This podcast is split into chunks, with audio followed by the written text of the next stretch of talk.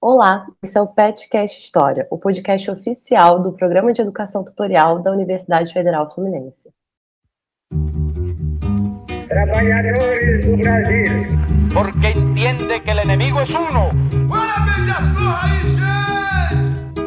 Assim sendo, declaro vaga a presidência da República. Filhotes da ditadura. Todas as fronteiras da Alemanha Oriental estão abertas. Vai todo mundo perder. Isso é uma mentira, é uma pantomima, uma patuscada. Eu sou Vitória Machado, bolsista do programa, e estou aqui hoje com a Giovana Vermelinger, também bolsista do PET. Oi, Giovana. Oi, Vitória. Oi, ouvinte. Eu sou Giovana Vermelinger, bolsista do PET, como a Vitória falou. E hoje a gente está aqui para um episódio que é especial.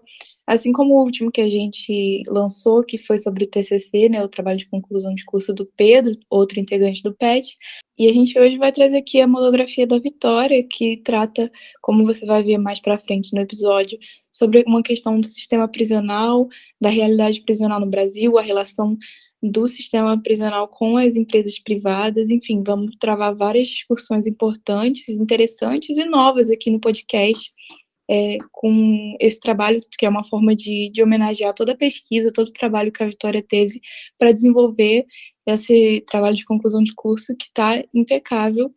Então, é, espero que vocês gostem desse episódio.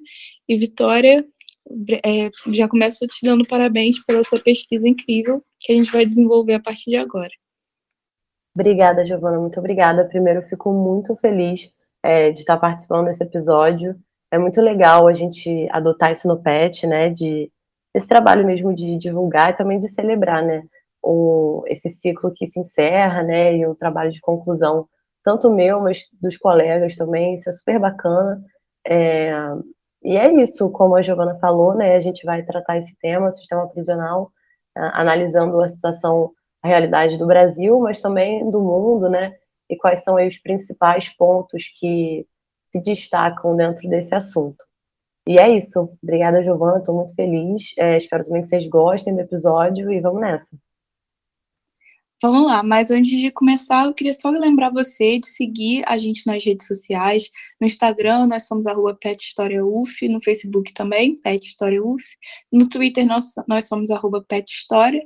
E você também pode seguir a gente no YouTube, no nosso canal, Pet História UF.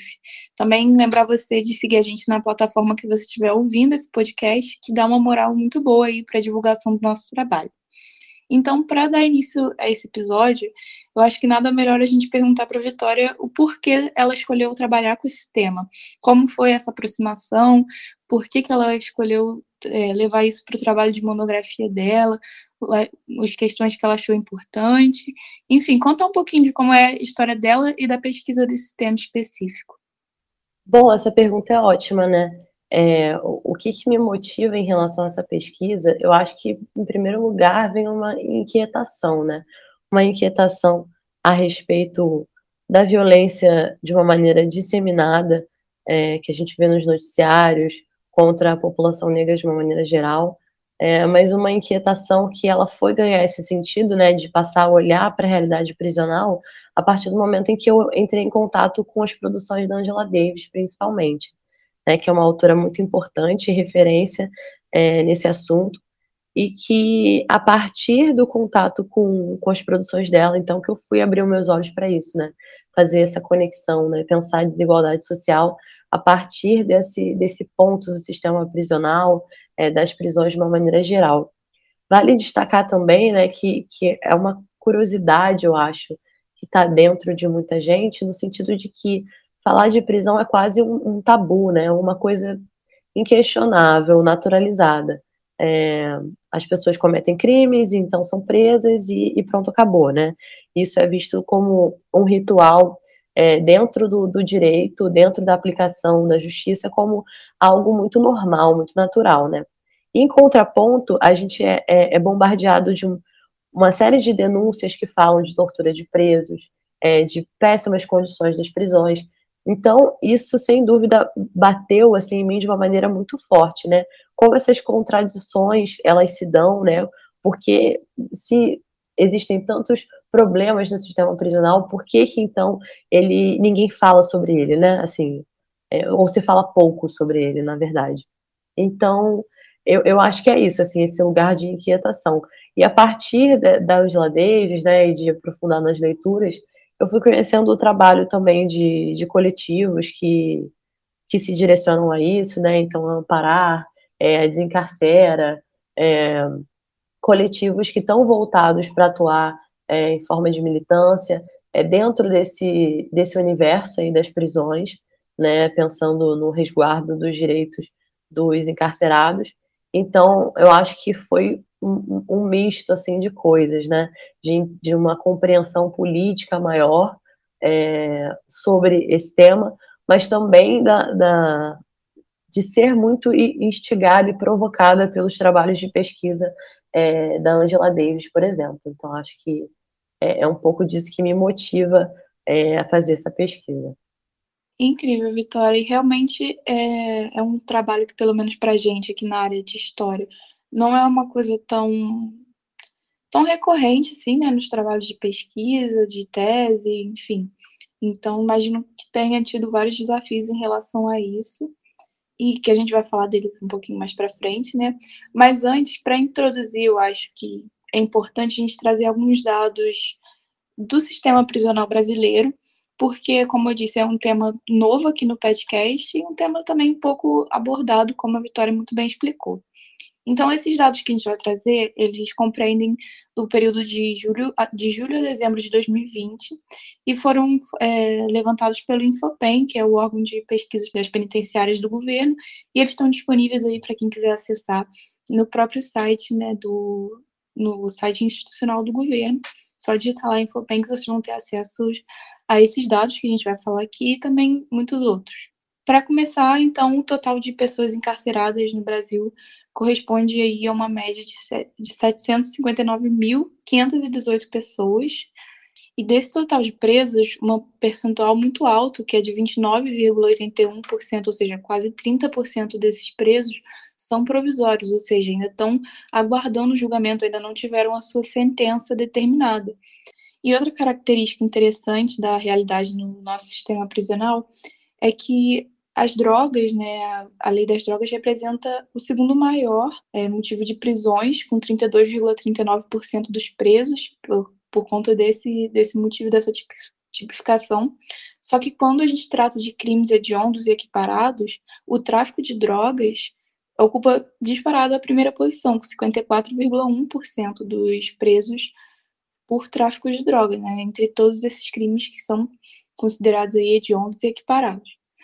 Uma outra questão que a gente queria trazer aqui é a idade, né? A prevalência aí de jovens entre 18 e 24 anos é de 21,22% do total e de 25 a 29 anos é de 20,69, ou seja, de 18 a 29 anos é a maioria dos presos no Brasil. Em questão de gênero, também é interessante observar que 95,9% da população carcerária é composta por homens e só 4,91% por mulheres. Agora, também uma coisa, um dado interessante é a relação de preso por vaga, né? De pessoa encarcerada por vagas que teriam nos presídios do Brasil. Um dado de 2019 que eu estou trazendo aqui é que nós temos 678.506 presos para apenas 446.738 vagas. Ou seja, nos próprios dados aí do governo a gente vê uma superlotação absurda dos presídios no Brasil. Agora, o último dado que eu queria trazer aqui é a relação de presos por cor e raça. 66%, 66,31% da população carcerária é preta ou parda. Então, o nosso objetivo aqui de, de trazer esses dados é para a gente poder visualizar melhor essa realidade aqui no sistema prisional do Brasil, que é de uma superlotação evidente, de uma população é, preta e parda sendo maioria dos, dos encarcerados, e do papel que tem é, o tráfico de drogas no encarceramento, mas também levantar essa questão dos presos provisórios, ou seja, que grande parte das pessoas que estão que estão lá nas prisões aguardam ainda a sua sentença. Então, é um outro fator aí que está relacionado à superlotação, enfim, está relacionado a questões de, de punitivismo e das prisões como a única forma de solução para a criminalidade, que são questões que a gente vai debater um pouquinho mais para frente. Enfim, é, acho que a gente conseguiu fazer um panorama interessante com esses dados que a gente trouxe para poder dar início, de fato, de, ao debate desse episódio. Então, eu queria perguntar para a Vitória, que como a gente viu com os dados né, da, pre, da, da predominância da população preta ou parda nas prisões, como que você enxerga, através da sua pesquisa, de que se construiu essa visão de população negra como a classe perigosa, né? como a classe que deveria ser punida através da prisão? Essa pergunta ela é muito importante para a pesquisa, né? E existe uma questão que é fundamental no nosso país, que sem dúvida é tratar o pós-abolição, né? As relações raciais elas vão se complexificar bastante a partir desse momento, né? E, e assim a gente entende então o que, que foi feito, mas principalmente o que não foi feito em relação à população negra, né?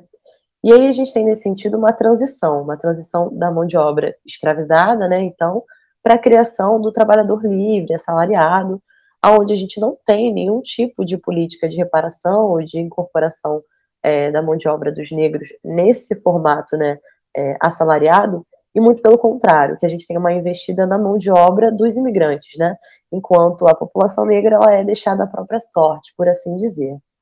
Então, esse momento do pós-abolição, né, e esse o que fazer com essas pessoas, né, com essas pessoas recém-libertas.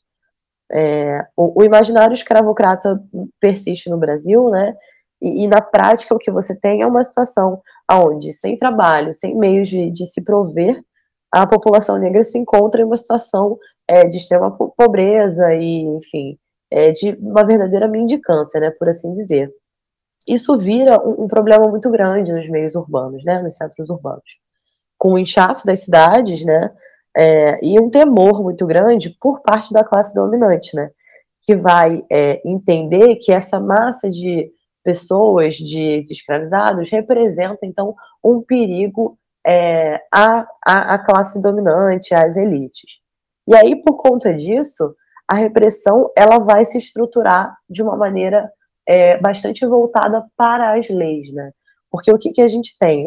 Uma vez que não é mais o aparato escravocrata que necessariamente é, dá conta de reprimir, né? Então você não tem.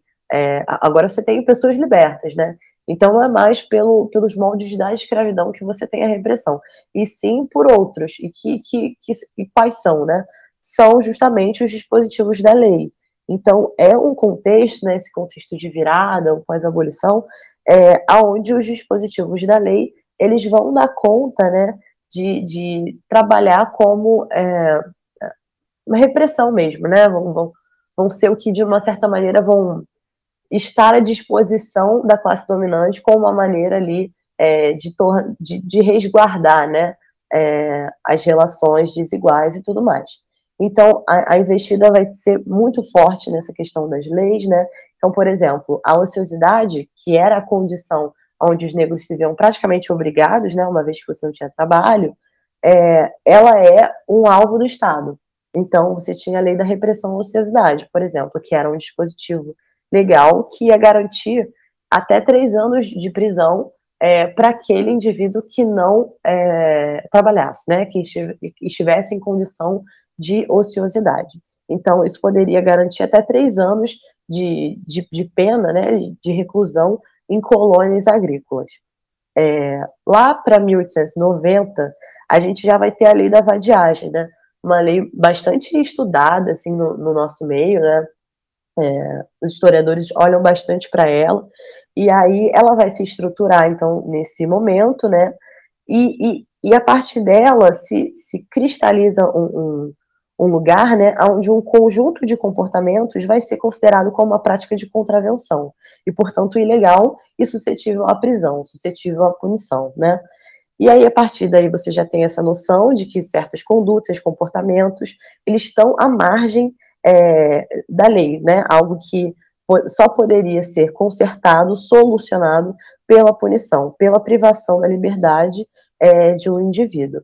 Então, seja a capoeira, é, os considerados, né, os bêbados e tudo mais, toda essa é, essas condutas são colocadas, então, como ilegais. É, e aí, retornando a essa questão, né, do indivíduo ser consertado a partir do castigo, da punição, do ser preso privado da sua liberdade, o Foucault ele vai trazer é, essa situação bastante é, pensando, né, como os formuladores das prisões na Europa olhavam é, para qual o objetivo, qual o sentido das prisões, então, né? E aí vem nesse lugar de regenerar o indivíduo, né, de é, ensiná-lo é, os valores morais, ou restaurar os valores morais a, a partir da prisão. E, mas isso, assim, se torna bastante ineficaz, incoerente, contraditório, se a gente olha para a evolução das prisões, né? Com a segregação racial como uma marca da precariedade e completa inabilidade de fazer com que o suposto criminoso não cometa outros crimes novamente, né? Então, se a prisão tem o objetivo de regenerar é, é, ela é completamente assim falida né, nesse sentido, porque não existe é, uma correlação direta entre quanto mais se prende, menores índices de criminalidade, né? Muito pelo contrário, nos últimos 40 anos que a gente tem é, um volume de pessoas presas assim absurdo, né? É, onde países como Estados Unidos e Brasil os Estados Unidos sempre em primeiro lugar, né, no ranking de população encarcerada é, no mundo. E o Brasil oscila entre terceiro e quarto lugar é, com maior população carcerária. Então, o, o, que acontece? Né? Você não tem uma diminuição da criminalidade por conta disso. Né? Então, o indivíduo não se regenera ou se, enfim, é, resgata valores morais de conduta a partir da prisão. Isso é importante é, de destacar, é, justamente nessa visão crítica né, de por que, que então as prisões é, permanecem e são amplamente investidas e divulgadas né, como é, o fazer justiça, né, o modo de fazer justiça. É, então, o, outro ponto que é bem importante é que não tem uma paridade entre os tipos de práticas criminosas, né? A Giovana mencionou muito bem que o tráfico de drogas, a comercialização de drogas, a posse de drogas, ela é o alvo principal da política criminal é, há alguns anos, né? E aí, o, e, os outros crimes, né? A gente pensa. E as outras tipificações. Então, por exemplo, a gente não tem é, os crimes considerados de colarinho branco, né? Como corrupção, prevaricação, sonegação de imposto e tudo mais, eles não aparecem de maneira tão presente no judiciário, por assim dizer, né? Eles aparecem de uma maneira mais tímida, se a gente tiver que relacionar aí com outros tipos de, de crime, né? E aí isso poderia ser justificado é, porque os crimes de colarinho branco, né, não são considerados é, hediondos e com uso de violência e tudo mais. E isso é, assim, facilmente é, desmontado a partir do momento em que o, os presos por tráfico de drogas também não necessariamente estão vinculados é, com crimes que se relacionam com violência. Então, uh, não necessariamente ele está ligado ao, ao é, a, a, porte de armas e coisas do tipo. Só o fato de um indivíduo portar algumas gramas de maconha, é, alguns gramas de cocaína, o que seja, é, mesmo que não tenha é, antecedentes criminais, por exemplo, isso já é colocado como, então, o foco, o alvo é, da política criminal, enquanto outros crimes que também não envolvem violência são, de uma certa maneira, deixados de lado, né? E aí, voltando, então, insistindo nessa questão que é super importante, que é a das drogas, a tendência global, ela é, desde a década de 1980, de colocar o tráfico ou, ou o porte, né, novamente voltando a isso, das substâncias psicoativas, né, consideradas como drogas, como o centro da questão. E isso por quê, né? É, é, bem importante demarcar a experiência dos Estados Unidos nesse sentido, né? E o momento do governo do Ronald Reagan, né, que vai investir muito pesado, vai fazer uma verdadeira cruzada, né, contra a circulação das drogas. É, é um contexto onde vai se estruturar e se investir pesadamente em polícias é, que, se, que se direcionam ao narcotráfico, né? E além de uma propaganda midiática muito forte em relação a isso, é, e o que, que a política é, dos Estados Unidos faz, né? Ela basicamente mira na América Latina com força total nesse sentido. Então você tem um boom enorme, né, de, de prisões, principalmente de não brancos, latinos, é, população negra, enfim, pessoas não brancas, então são o alvo é, dessa política criminal. E a gente tem, acho que um caso muito emblemático que é, meio que faz a síntese de tudo isso é o seguinte, né? Acho que muita gente lembra, assim, talvez de uma geração acima da nossa, mas do Pablo Escobar, né? O Pablo Escobar era até então, na década de 90, acho que no 93 por aí, ele era considerado um dos maiores narcotraficantes do mundo e muito procurado pelas polícias internacionais dos Estados Unidos e coisa e tal. E aí, é, quando ele é perseguido, né, e, é, tem, e, e conseguem achar ele, né, tem uma perseguição super dramatizada, espetacularizada. É, nessa ocasião, os policiais envolvidos né, na operação, os policiais é, em sua maioria norte-americanos, né, dos Estados Unidos, eles tiram foto, né, chegam a, a tirar foto com o corpo fuzilado, o corpo executado do Pablo Escobar. E isso é amplamente divulgado nas mídias, né? Divulgado como um ato heróico, como um benefício para a sociedade, porque então o tráfico teria acabado, então a sensação de segurança aumentaria, porque, enfim, pegaram Pablo Escobar, que seria, né, enfim, o grande narcotraficante. Esse caso ele é importante porque, né, a gente está falando de um, de um ato, de uma violência é, extremada, né, de uma execução, fuzilamento, e que ele é amplamente divulgado. Ele é divulgado de uma forma super naturalizada, é, vista como um benefício para a sociedade, né?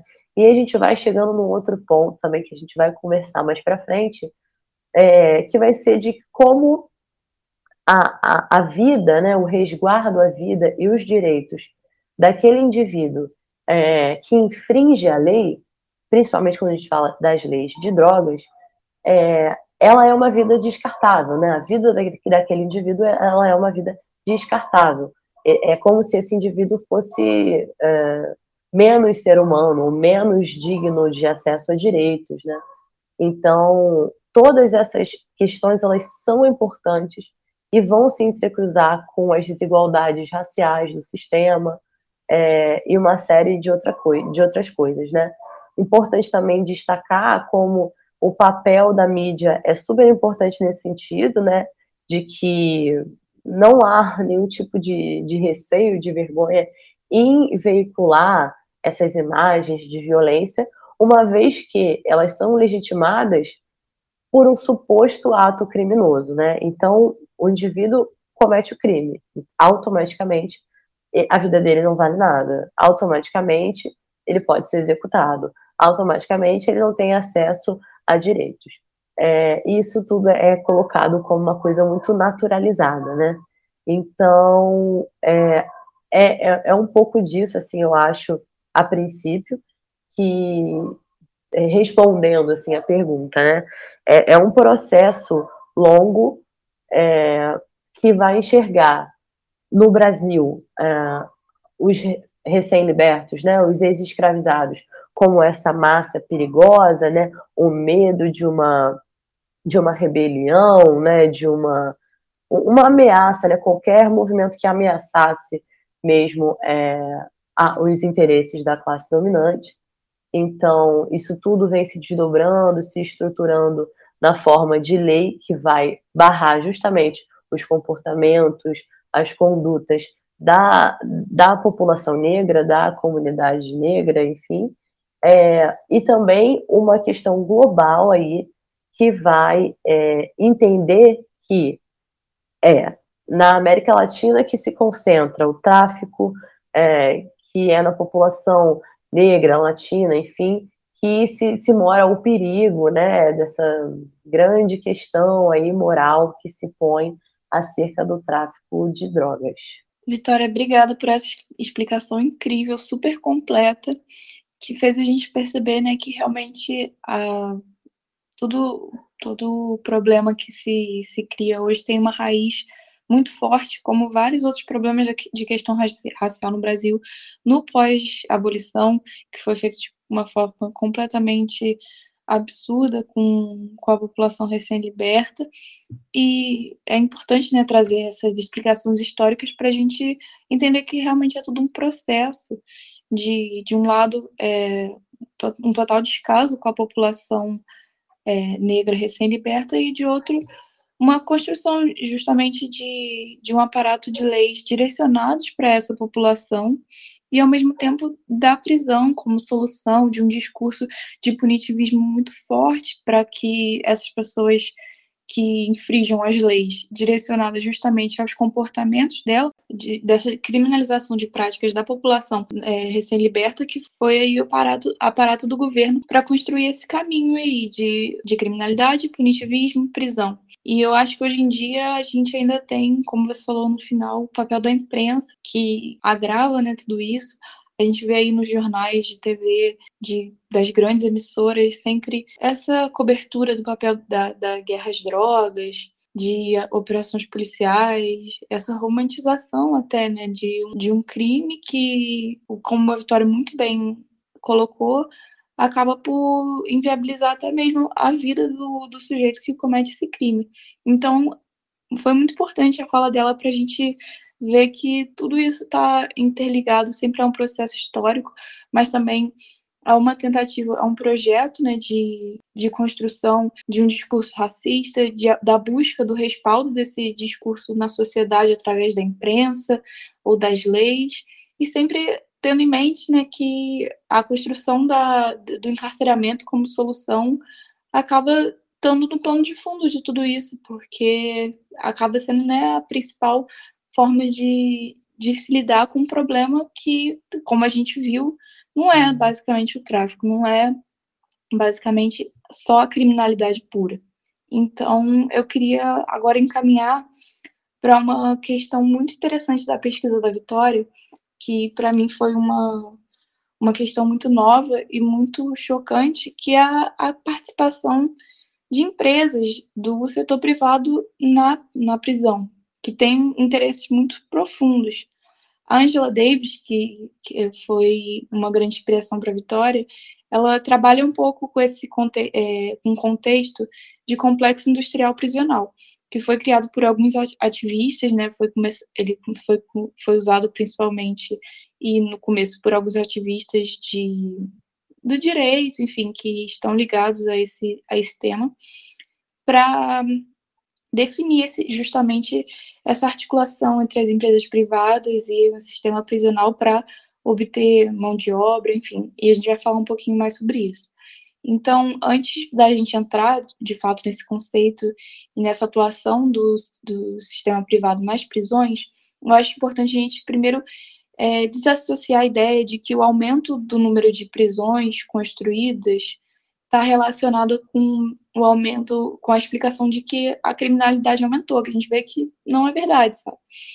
E a realidade é que tem um interesse muito grande por trás dessas empresas privadas na utilização da mão de obra prisional. Então a gente vê essas novas colaborações entre empresas privadas e o Estado na construção, na manutenção das prisões, que na verdade é um interesse muito mais profundo do que o discurso que está muito também naturalizado de que a, a criminalidade aumenta, por isso que as prisões estão superlotadas, por isso que se constrói cada vez mais prisões. E a Vitória vai poder explicar isso melhor para a gente, então queria perguntar né, como funciona essa articulação do Estado com as empresas privadas no setor prisional e qual que é o interesse por trás dessa atuação das empresas privadas. Sem dúvida, essa pergunta também é um dos pontos assim do meu, do meu trabalho, né? Sem dúvida foi o que me interessou mais para pesquisar. E aí essa compreensão que a Giovana trouxe, né, que é da Angela Davis, do complexo industrial prisional, ela é super importante. Eu, no trabalho, me apoio nela em alguns momentos, né? E aí esse sentido que a autora vai trazer, ele se revela é, no, sentido de mostrar que, na verdade, o sistema prisional ele depende de, de conexões né, para operar. Dificilmente consegue entender ele analisando ele sozinho. Né? Então, ele depende de uma conexão, conexão essa que liga corporações privadas, é, políticas de governo, mídia. Então, isso tudo se conecta como realmente a fundação do sistema prisional, né? O que vai garantir é, que ele tenha progresso, né? Que ele esteja aí até hoje prendendo cada vez mais pessoas. Bom, e aí o que se coloca para questão é, primeiro, essa desmistificação de que prender está ligado com criminalidade, não? então essa visão míope, né, que é como a Angela Davis fala, essa, ela precisa ser desestruturada, e o que se vê, então, de benefício na, nas prisões, né, porque se a, se a questão da criminalidade ela não dá conta de responder, então cadê o benefício, né, em manter esse encarceramento massivo de pessoas? E pessoas, não, não qualquer pessoa, né, as pessoas não brancas, principalmente, que como a Giovana já trouxe também, é, são alvo da política criminal, é, são o maior percentual é, dentro das prisões. Então, é, onde está o benefício, né? E aí é justamente esse interesse privado que vai olhar para o sistema prisional e perceber que existe nele um, uma massa de trabalhadores disponíveis, por assim dizer, né? É, trabalhadores esses que são subordinados, primeiramente, à condição de privação de liberdade, né? E, segundo lugar, né, eles são subordinados a baixos salários, já que a lei de execuções penais ela vai afirmar, né, ela vai prever que o preso é, ele não possa ser enquadrado, ele não possa ser contratado via regime CLT, né? Então, quer dizer, esse, esse trabalhador ele não tem é, acesso a, a, direito trabalhista, né? Esse direito trabalhista. E aí, o que, que a lei vai estabelecer, então, a respeito da remuneração do preso, né? Ela vai estabelecer que seja um percentual em relação ao salário mínimo. E aí vale destacar que existem diversas denúncias, uma muito importante, uma reportagem do El País, que vai falar justamente sobre essa quantia, que frequentemente não é paga por parte das empresas, né?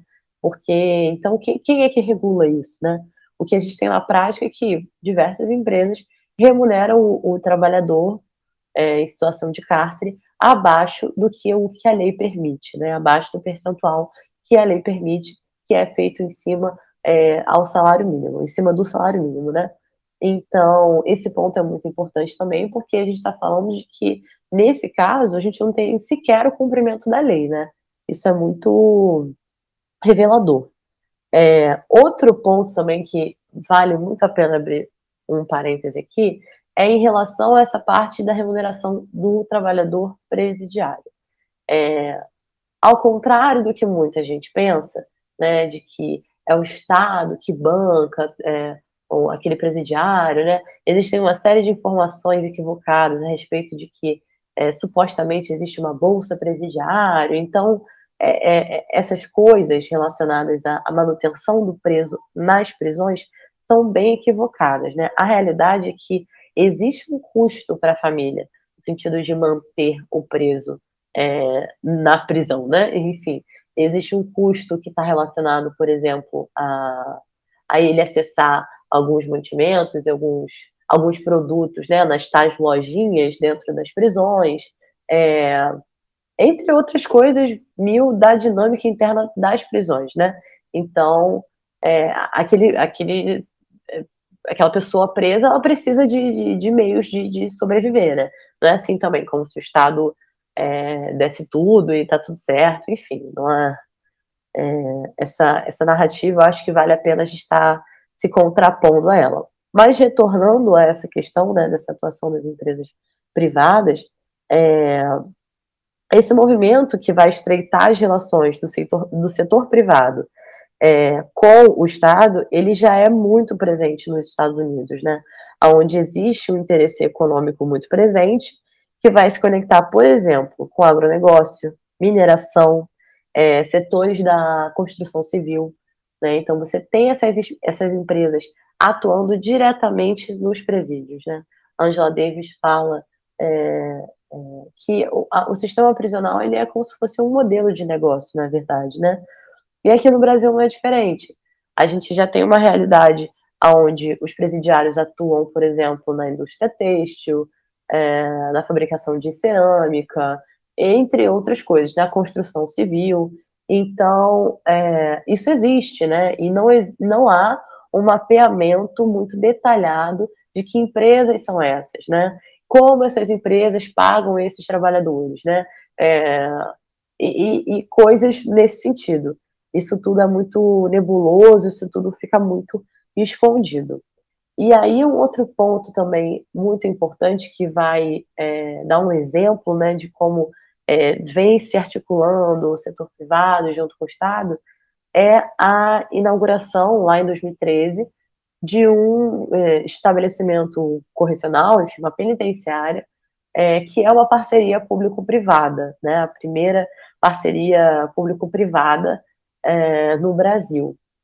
Então, ela vai ser inaugurada em 2013, lá em Minas Gerais, numa cidade chamada Ribeirão das Neves, e essa, essa administração né, dessa penitenciária, ela fica a cargo de cinco empresas, né, são é, chamados de gestores, cinco empresas que ganharam uma licitação, né, uma licitação milionária, então, é, esse, esse, essa penitenciária, então, ela é essa parceria, né, ela, é, ela tem ali a atuação do setor privado.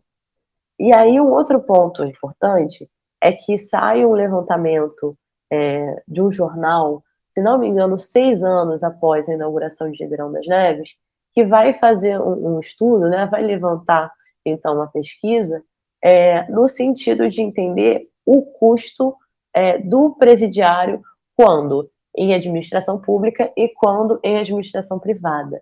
E o que ocorre é que, na verdade, quando em administração privada, o custo por preso ele aumenta é, em mil reais, né, enquanto a média nacional fica entre dois, três mil é, pela administração pública, ela chega é, mais ou menos a quatro mil reais na é, administração privada.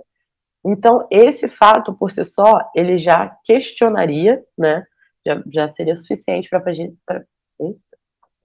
já seria suficiente para fazer a gente questionar, então, qual é o benefício da, de ter empresa privada atuando dentro do sistema prisional, né?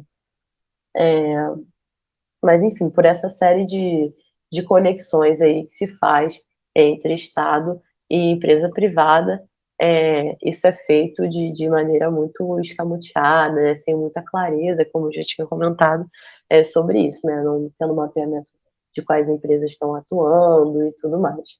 É, um outro aspecto assim bastante revelador é que existe um selo um selo chamado selo resgata, né, que nada mais é do que como se fosse uma condecoração, né, um momento de celebração ali, é, onde empresas é, que atuam, que têm essa, essa parceria dentro das prisões, elas são premiadas, né, por esse selo resgata. Então, numa dessas ocasiões, num desses eventos, é, tem, tem uma fala, né, que inclusive isso é disponível no site institucional do governo, tá? No Agência Brasil. Bom, mas nesse, nessa ocasião, o empresário fala abertamente que, poxa, para a gente é muito, é muito bacana a parceria, é muito vantajoso, a gente acaba pagando mais barato pelo trabalhador e tal. Então, quer dizer, não existe nenhum tipo de, é, de dúvida em relação a isso, né? O, o motivo é, desse estreitamento aí entre Estado e setor privado, sem dúvida está enviesado pela obtenção do lucro e tudo mais. É, existe, é, há que se demarcar com mais é, veemência que o sistema prisional ele serve muito ao setor privado nesse sentido, entende? É um pouco do que a Angela Davis vai trazer, né? Que a gente tem falado bastante sobre ela, né? Mas o livro, eu, assim, se eu tivesse que recomendar um, né, para tratar, começar a tratar sobre essas questões, seria o Estarão as Prisões Obsoletas, né, que é onde ela vai trazer esse conceito de complexo industrial prisional é, e essa relação, né, é, das empresas com o sistema prisional de uma maneira geral. Então, é, isso é muito importante, né, esse, esse interesse, e, assim, para finalizar a fala, é, e a gente entender meio que quais são os caminhos por onde a empresa privada percorre, né? É, o princípio de ressocialização, que é algo previsto em lei, né, e que a princípio é, é o objetivo da prisão, né, ou está dentro de um programa é, em relação a punir, que é você prende o, o indivíduo e a partir do momento em que ele cumpre a pena dele, ele vai ser ressocializado, reintegrado à sociedade e tudo mais. Então, isso, a princípio, é, é, um, algo fundamental para o encarceramento. Ok. Só que, na prática, a coisa se dá muito diferente, né? A gente tem um trabalho da Michelle Alexander nesse sentido, que ela vai analisando a sociedade dos Estados Unidos, ela vai falar bastante sobre a estigmatização social do indivíduo encarcerado, né? Então, vale destacar que é, os processos de violência é, e de punição do, do indivíduo encarcerado, eles não se dão somente na prisão, somente no momento em que aquela pessoa cumpre a pena, né?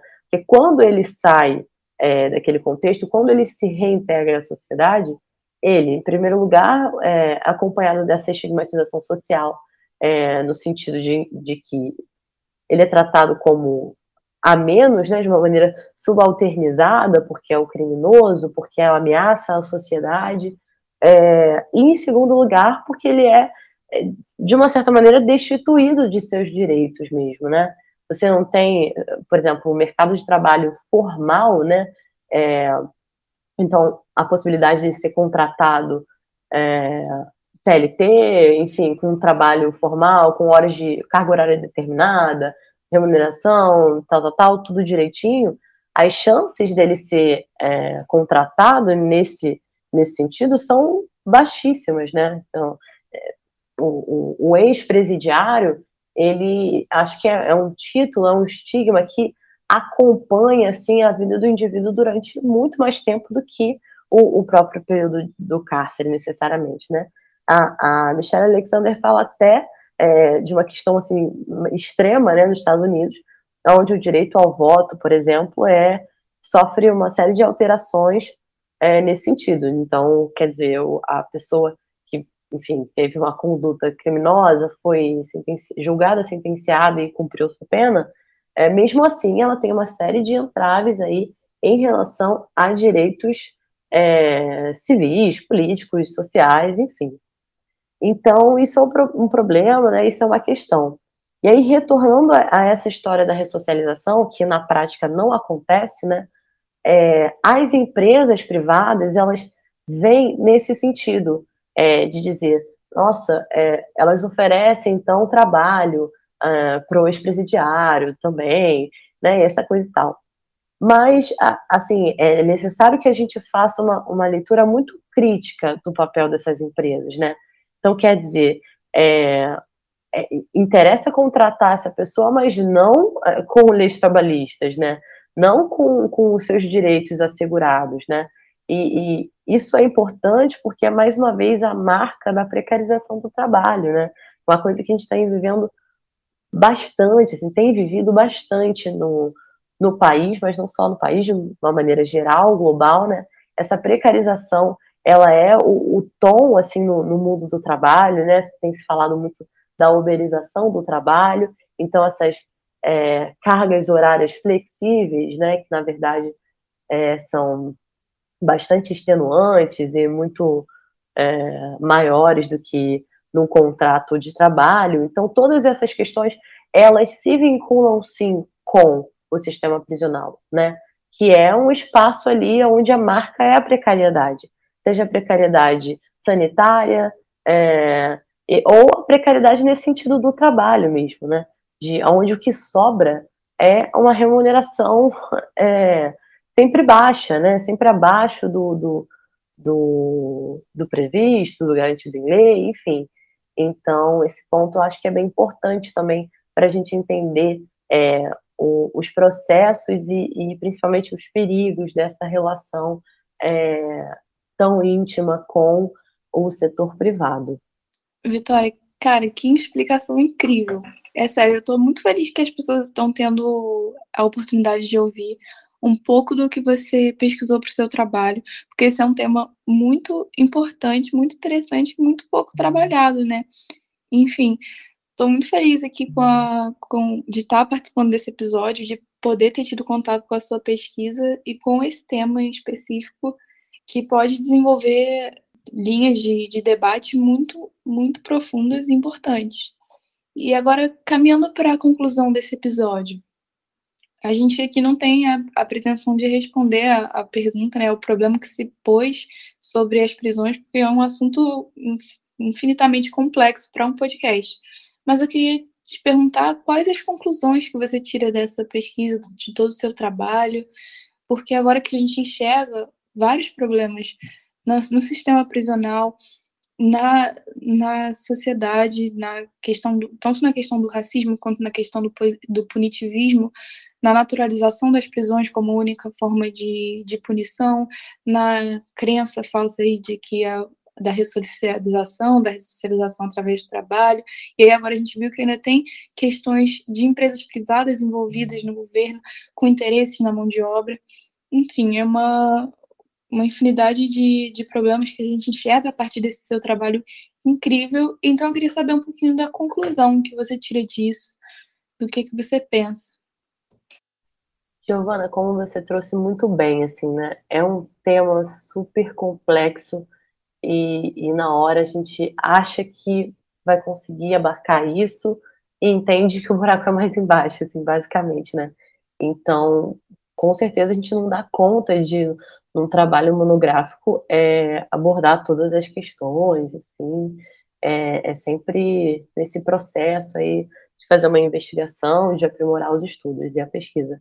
É, mas uma conclusão assim que eu chego em relação ao trabalho é, é, é, em primeiro lugar assim a compreensão do sistema prisional como um projeto, né? Um projeto de sociedade, um projeto que tem seus objetivos, né? Tem tem seus aspectos bastante demarcados, como por exemplo pela desigualdade racial, né? A, a desigualdade racial ela não é um ponto dentro do sistema prisional, ela é a tendência, ela, ela é a marca, né, no sistema prisional. Então, a desigualdade racial, é, ela se reproduz pela, ela alimenta o sistema prisional e se reproduz também por ele. É uma relação é, bastante complexa, assim, mas que sem dúvida não pode ser dissociada, né? Essas duas coisas não podem ser dissociadas. Então, desigualdade racial e sistema prisional estão diretamente vinculados e dificilmente se entende um sem o outro, né?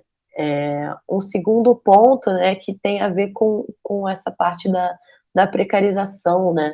Como isso também não é, é um aspecto isolado. Então, ah, na penitenciária tal, a relação é, entre presos e é, estabelecimentos é deficitária. Né?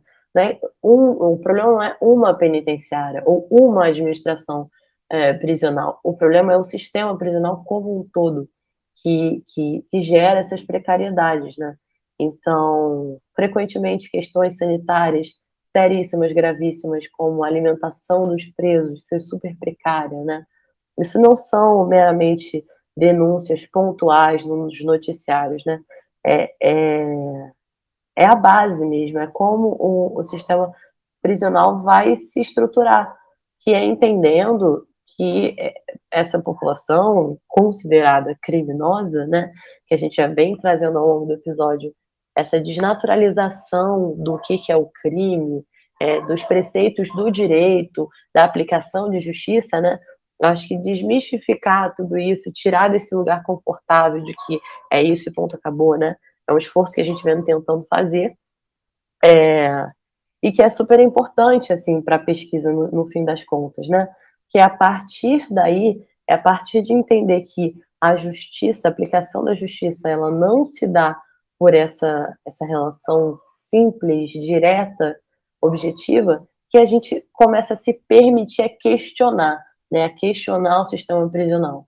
Então, é, retornando né, essa questão assim, das conclusões do trabalho, primeiro, esse aspecto racial importantíssimo. Segundo, essa onda de precarizações de uma maneira geral, né, que, como eu disse, não está relacionada só com questões é, sanitárias e, de administrações das prisões, por exemplo, ah, casos de corrupção é, dentro de, de, das prisões e tudo mais. Isso é super importante e sintomático, mas isso não explica completamente, né? Acho que a persistência disso seria o que explica melhor, né? E o terceiro ponto é justamente é, essa tendência em jogar para empresa privada, para o setor privado, é, a, a, a, responsabilidade de é, gerir essas coisas, né?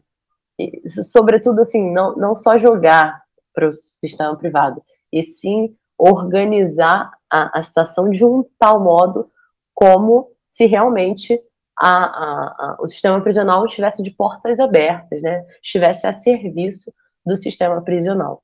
Então, acho que essa é conclusão, mais ou menos, que a gente chega ao tratar é, do sistema prisional, não só no Brasil, mas no mundo, né? E um outro ponto também que eu acho que fica praticamente como um alerta, né? Que a tendência é de crescimento. Essa é, eu acho que é um ponto também. Nos últimos 40 anos, a gente evoluiu a população carcerária de uma maneira absurda e futuramente, muito provavelmente, é, a tendência tem se mostrado como essa também, né? É, anos é, da década de 1990, anos 2000 para cá, são poucos os momentos onde você tem uma, um decaimento, né? Você tem um decréscimo na, na progressão da população carcerária. Então, é que fique como um alerta, né? Que esse não seja o, o projeto de sociedade que a gente queira é, investir para o futuro e tudo mais. Acho que é um pouco disso. Bom, é, espero que vocês tenham gostado muito desse episódio. Sem dúvida, eu gostei muito de estar aqui e de aprender mais sobre, sobre esse tema. E justamente também queria deixar o, o recado para vocês pesquisarem mais sobre esse tema, porque são relações muito profundas que a gente não consegue né, aprofundar em um trabalho ou em um podcast. Ainda tem várias outras questões que permeiam o sistema prisional e a gente tem que estar atento a isso, né? Então, pesquisem. A Vitória deu essa indicação muito boa do, do livro da Angela Davis, mas também tem vários coletivos, como ela mencionou também o Como Desencarcera, que estão falando sobre isso, que estão denunciando diversos abusos, que estão falando sobre, sobre esse tema. Então, fique atento aí. Esse episódio está chegando ao fim. Infelizmente, ao, a gente tem o lado né, da, do espaço de poder falar da, sobre a pesquisa de monografia, mas também isso significa que a pessoa que está falando está se despedindo do PET, porque ela chega ao fim do curso, e é o caso da Vitória. Então eu queria falar aqui em nome de, de toda a equipe do PET, te desejar parabéns pela, pela sua pesquisa, que ficou sem dúvida incrível. Foi muito bom de ler, foi muito bom de ter contato. Foi um trabalho minucioso que dá para ver aí pelo resultado do seu TCC e pelo tanto que você se dedicou a essa pesquisa Queria também agradecer e falar que foi muito bom trabalhar com você aqui no PET, no PETcast. Você é uma pessoa incrível que a gente produziu vários episódios e teve se divertiu, aprendeu. Enfim, um, agradecimento aqui meu e de todo mundo do PET. Um abraço muito grande. Também desejar muita sorte na sua trajetória aí no pós-faculdade. Que você consiga trilhar um, um caminho brilhante que você já está trilhando. Nossa, eu queria agradecer demais, demais, Giovana. A gente entrou meio que junta, né, nesse, nesse projeto que é o PET. A gente fez muita coisa de lá para cá. O Petcast foi super legal de tocar ele. A gente apresentou muita coisa bacana, trouxe muito trabalho legal. Me orgulho muito disso, de ter feito isso com, em parcerias mesmo, né? Tipo, todo mundo trabalhando junto, isso foi super legal. É, ter você, ter todo mundo do PET junto comigo, foi assim um ciclo de aprendizado importantíssimo, né? É, que fala muito sobre grande parte da minha experiência dentro da universidade. E é realmente, como você falou, né? Tem um, é um gosto meio agridoce, porque se por um lado é, a gente fica feliz de, né, finalmente acabar e apresentar o trabalho e tudo isso, tem um outro lado, que é sair, é, pelo menos temporariamente, né, da universidade, mas também do PET e tudo mais. É, eu fico realmente muito grata, muito feliz pela experiência. É, parabenizo todo mundo aqui também, que realmente o PET é um trabalho coletivo, né? E que trabalho, né? Porque a gente, é, ao longo do ano, se organiza muito, pesquisa muito para estar tá entregando sempre o melhor possível, né? É, então, os episódios aqui são feitos com muito carinho, com muito esforço mesmo. É, e, agradecer muito, poxa, é muito legal sair assim em grande estilo, eu acho, é, apresentando o trabalho, né? Como eu disse, eu acho que é muito legal que a gente tenha adotado isso, de todo mundo poder falar sobre seus trabalhos, né? Isso é muito, muito bacana, muito instigante. É, e mais uma vez reafirma o valor da universidade pública, é, o valor da UF, é, essa formação sensacional que, que tem, assim, a UF é uma parte enorme da minha vida.